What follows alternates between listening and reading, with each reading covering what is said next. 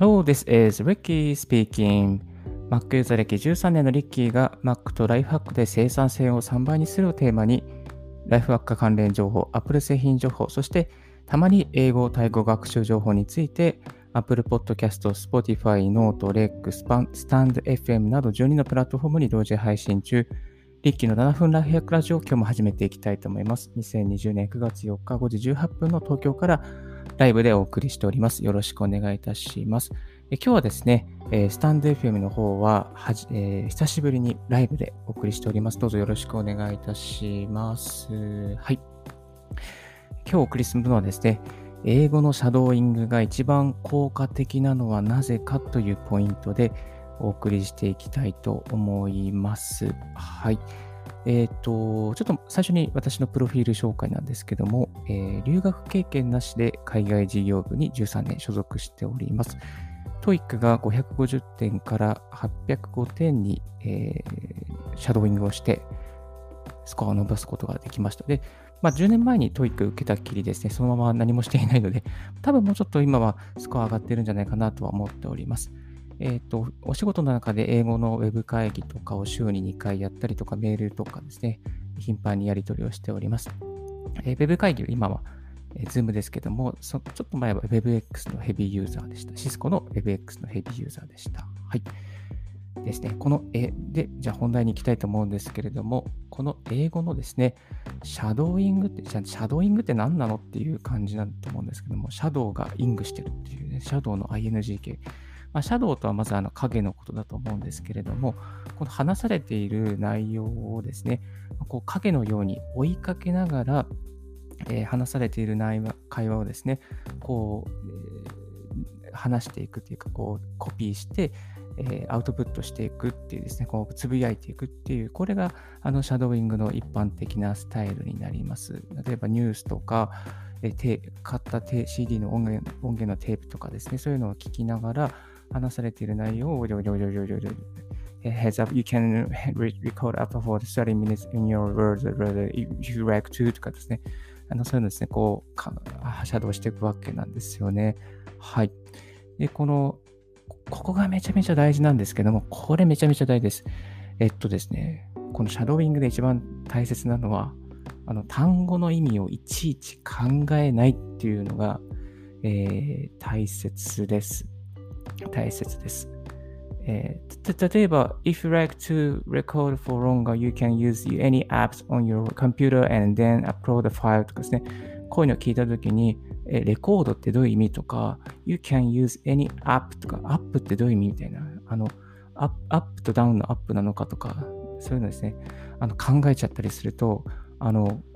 新しい単語が出てきたときに、こう、あ、何この単語ってですね、そういう風になっちゃうと、あの、このシャドーイングが、の思考が全部止まってしまうので、えー、この単語の意味は全く考えないで、本当にこう、オウム返しをするように、あの、話されているトピック、内容をそのまま耳コピして、そのまま何もフィルターを通さずにアウトプットしていくっていうのが大事だとあの考えられています。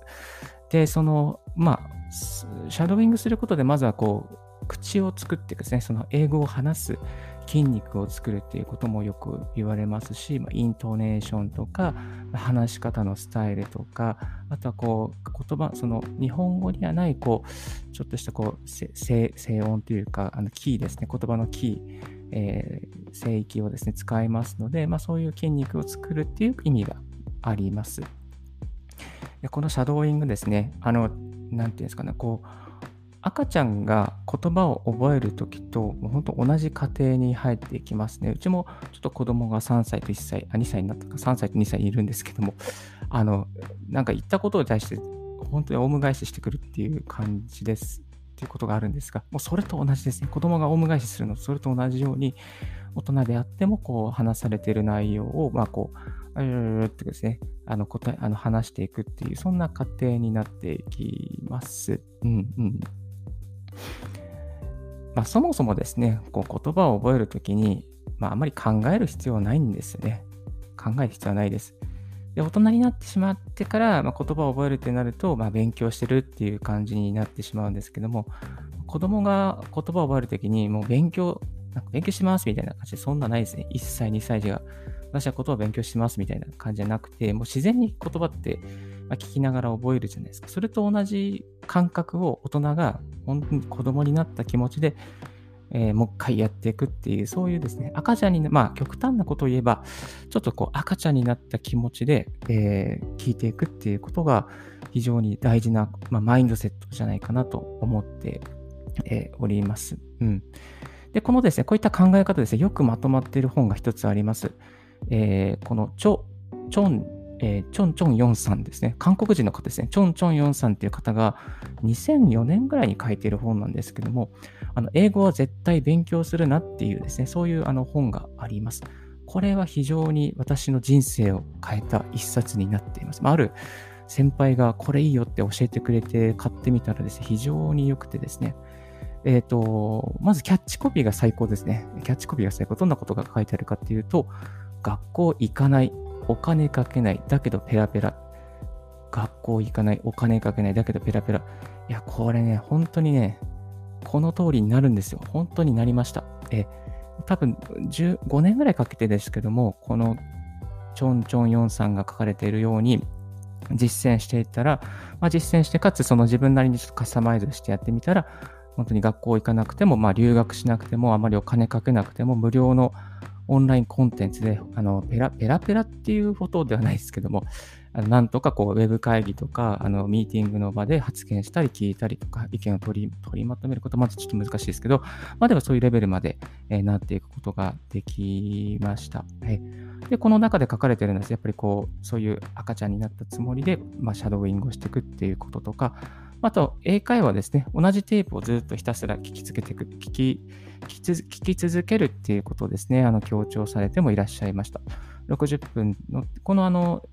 英語は絶対勉強するなっていう本の中に、まあ、冒頭にこう、そういうこう、マインドセットですね、考え方、大切な考え方が書いてあって、まあ、後半の方にこう、そういうテープ、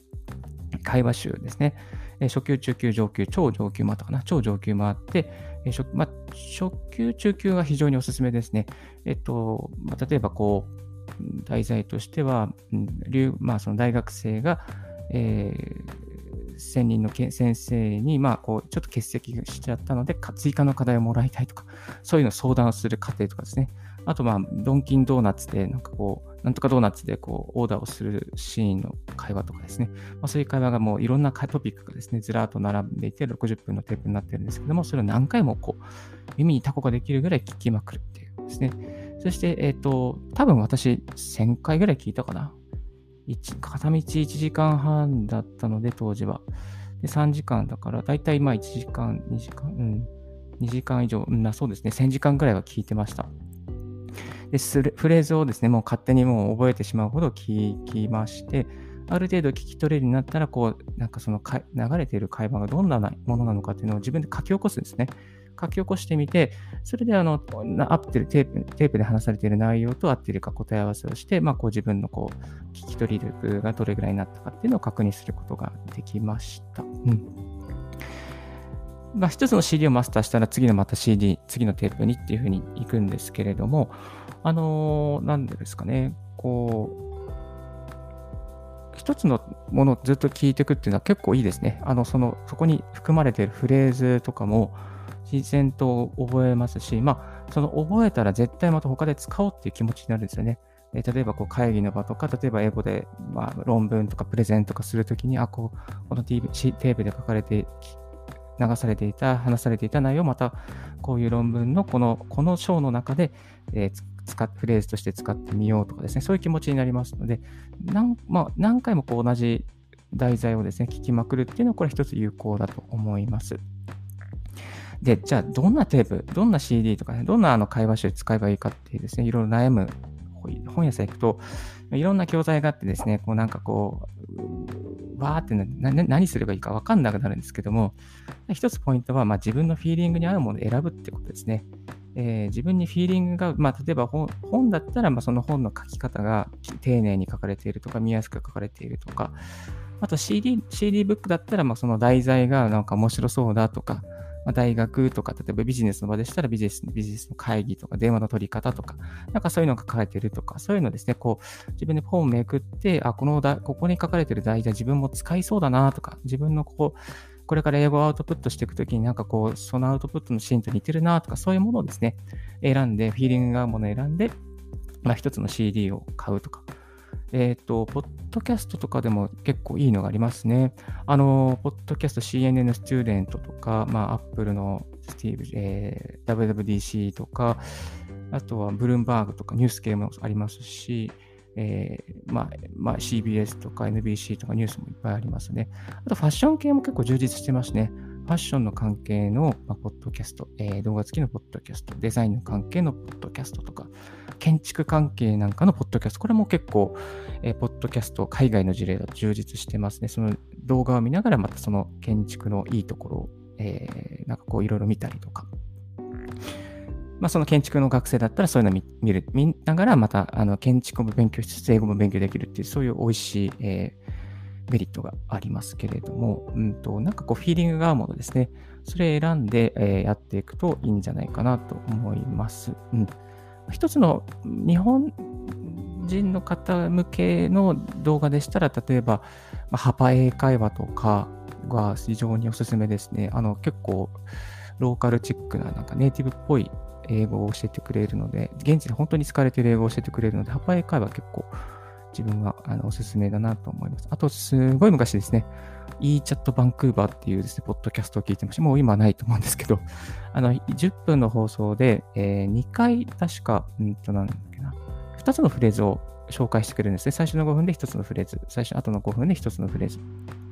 その一つ一つのフレーズを全部ノートに書いて、えー、次なんかそうこういう使うシーンがあったら使おうってですね、そういうふうに心がけていました。で全部それもシャドーイングしたりして覚えていましたけれども、まあ、その一つの本をマスターしつつ、こうポッドキャストとか好きな題材を選んで、まあ、こうどんどんこう自分の何ですか用途に合わせて、えー、教材を選んだり、ポッドキャストを選んだりしていくっていうやり方が一番いいんじゃないかなと思います。まあ、それがやっぱり興味あるものから手をつけていくと、自分がこうやろうっていう気持ちがありますし。ストレスなく続けられるので、それも英語継続のコツだと思います。はい。あとはね、最近だったら、ネットフリックス最強ですよね。ネットフリックスとか、YouTube 最強ですね。えっ、と、字幕機能があるので、その YouTube とか Netflix で、え、流れているものをこう耳コピーしてシャドーイングして、それこうシャドーイングしてみて、自分がなんかこう聞き取れたこと合ってるかなっていうんですね。最初字幕なしで聞いてシャドーイングして、で、誰でできたなと思ったら字幕ありに切り替えてこう答え合わせをする。こういうやり方もありだなと思います。まあ、自分結構 Apple 好きなんで、こう Apple の WWDC ですね、えー、字幕ありなしがあるので、まあ、字幕ありで、字幕なしで最初聞いて、そして最後に字幕ありで、ちょっとこう、例えば、ティム・クックが話している内容、シャドーイングしてみたけど合ってるかなっていうのを答え合わせしていくっていうやり方も、あの、あるんじゃないかなと思います。はい。このシャドーイング、本当にですね、あの、なんかこう、日本人が英語学習するなら、まずシャドーイングして、この、なんですかね、こう、ああ、なんか文法が合ってるかなとか、単語が合ってるかなっていう壁をですね、取っ払うですね。取っ払うための突破口となるのがシャドーイングだと思ってます。もう日本と日本人の方は、私も日本人ですけど、あの、何か質問がありますかっていうとこをもじもじしたりとか、なんかこうアウトプットがですね、弱い部分がですね、もう本当に日本の英語教育がリーディングに重点を置いたりとか、文法に重点を置いたりしているので、なかなか口に出すっていうですね、もうそ、口に出すこと自体がもう、もう本当に慣れて、慣れてないっていうか、そういうふうにさせられてしまっている部分が、えー、あるので、やっぱりこう、口に出し、出すっていう、こう、アウトプットしやすい、こう、自分の心とか体ですね、口をですね、作っていくには、まずはシャドーイングを、もう本当に1000時間、2000時間、えー、積み上げていくと、まあ、本当に人よりも、えー、ペラペラっぽい感じの英語になれますし、あの、本当に極端なこと言えば留学していなくても留学しているのと同じくらいのそういうこうスキルをですね、身につくことができます。あと、このシャドーイングですね、まあ、ほとんど今紹介したもの、まあ、CD ブックはですね、あのこう有料ですけれども、ほとんどポッドキャストとか、まあ、あのネット、フリックスは有料だ。YouTube とか、全部ほとんど無料で、あの、素材があるんですよね。勉強する素材があるんですね。だから、極端なこと言えば、もうインターネット代だけで、ほとんど無料で全部、こう、あの英語の学習っていうか、シャドウイングってできてしまうので、まあ、ぜひですね、こう、インターネットのことを駆使してですね、あの、シャドウイングフル、フルコミットで、フルスロットでやっていくのもいいんじゃないかなと思います。昨日のですね、この私のポッドキャストのリッキーブロ、リッキーライフハックラジオのポッドキャストでも、こう、無料でできる、えっ、ー、と、英語の学習、え、シャドウイング方法みたいな、英語のシャワー浴びる方法みたいなこともですね、アップしておりますので、ぜひ、昨日のコンテンツも聞いていただければなと思います。はい。今日は、えー、英語のシャドーイングが一番効果的なのはなぜかというポイントでご紹介させていただきました。はい。それでは一旦ここでブレイクさせていただきたいと思います。If you haven't heard about Anchor, it's easiest way to make a podcast. Let me explain. It's free. There is a creation tool that allows you to record and edit your podcast right from your phone or computer. Anchor will distribute your podcast for you. So it can be heard on Spotify, Apple Podcasts, Google Podcasts, and more. You can make money from your podcast with no minimum listenership. It's everything you need to make a podcast. It's one place. Download Anchor app or go to Anchor FM to get it started. はい、ありがとうございます。いやでもですね、英語のほ英語の勉強は本当に時間がかかりますね。でも、あの、積み上げていけば絶対にこう変われる、絶対にこう、なんですかね、こう、あ、進化した、あ、変わったっていうですね、こ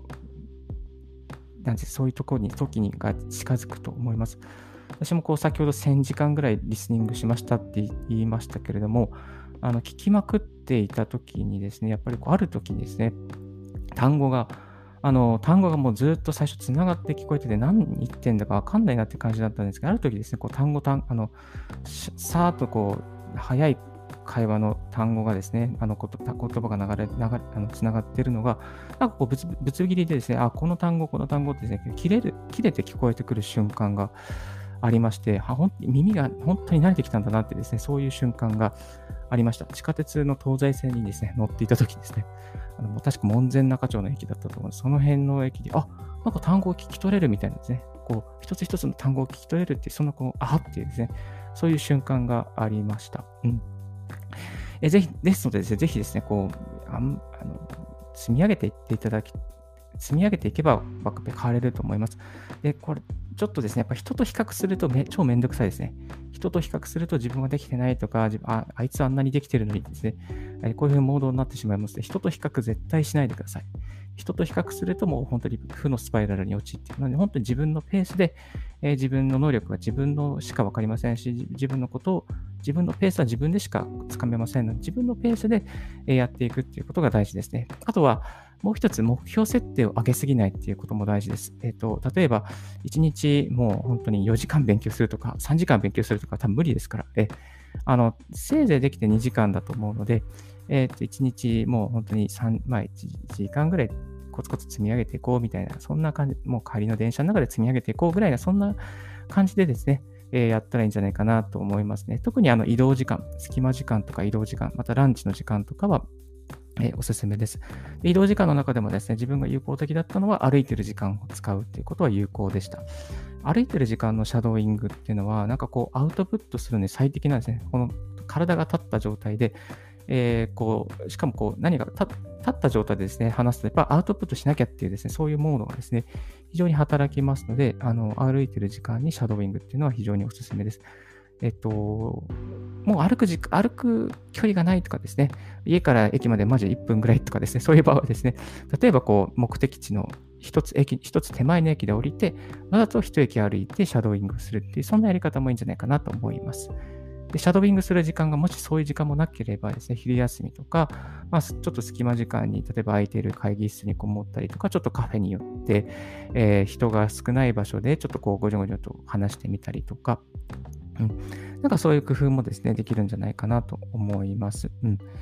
えー、話せるようになるためにはですね、まずはやっぱり何も考えずにですね、シャドーイングして、シャドーイングしながら、こう、わからない単語は、あまたちょっとこ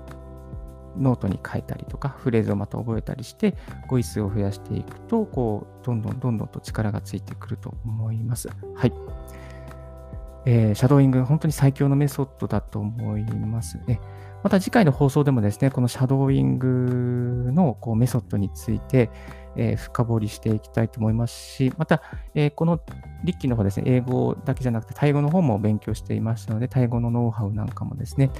公開していきたいなと思っております。はい。今日のラジオはいかがでしたでしょうか？ちょっと19分も経ってしまいましたが、少しでもリッキーこのライフハックラジオ役に立ったなと思う方は、ポッドキャストの購読をお願いいたします。リッキーブログ、リッキーのツイッターも毎日更新しております。リッキーさん、こういうことを教えてくださいということがありましたら、またコメントをいただければと思います。はい。えっと、スタンド、今日はスタンド FM の方でもですね、あの、ライブで配信させていただきました。またこういうふうにですね、スタンド FM の方もライブで配信していきたいと思いますので、ぜひよろしく、チャンネル登録のほどよろしくお願いいたします。Thank you very much for tuning in Ricky's Radio on Podcast. This Ricky's Radio is brought to you by ブロガーのリッキーがお送りいたしました。Have a wonderful and fruitful day. Bye.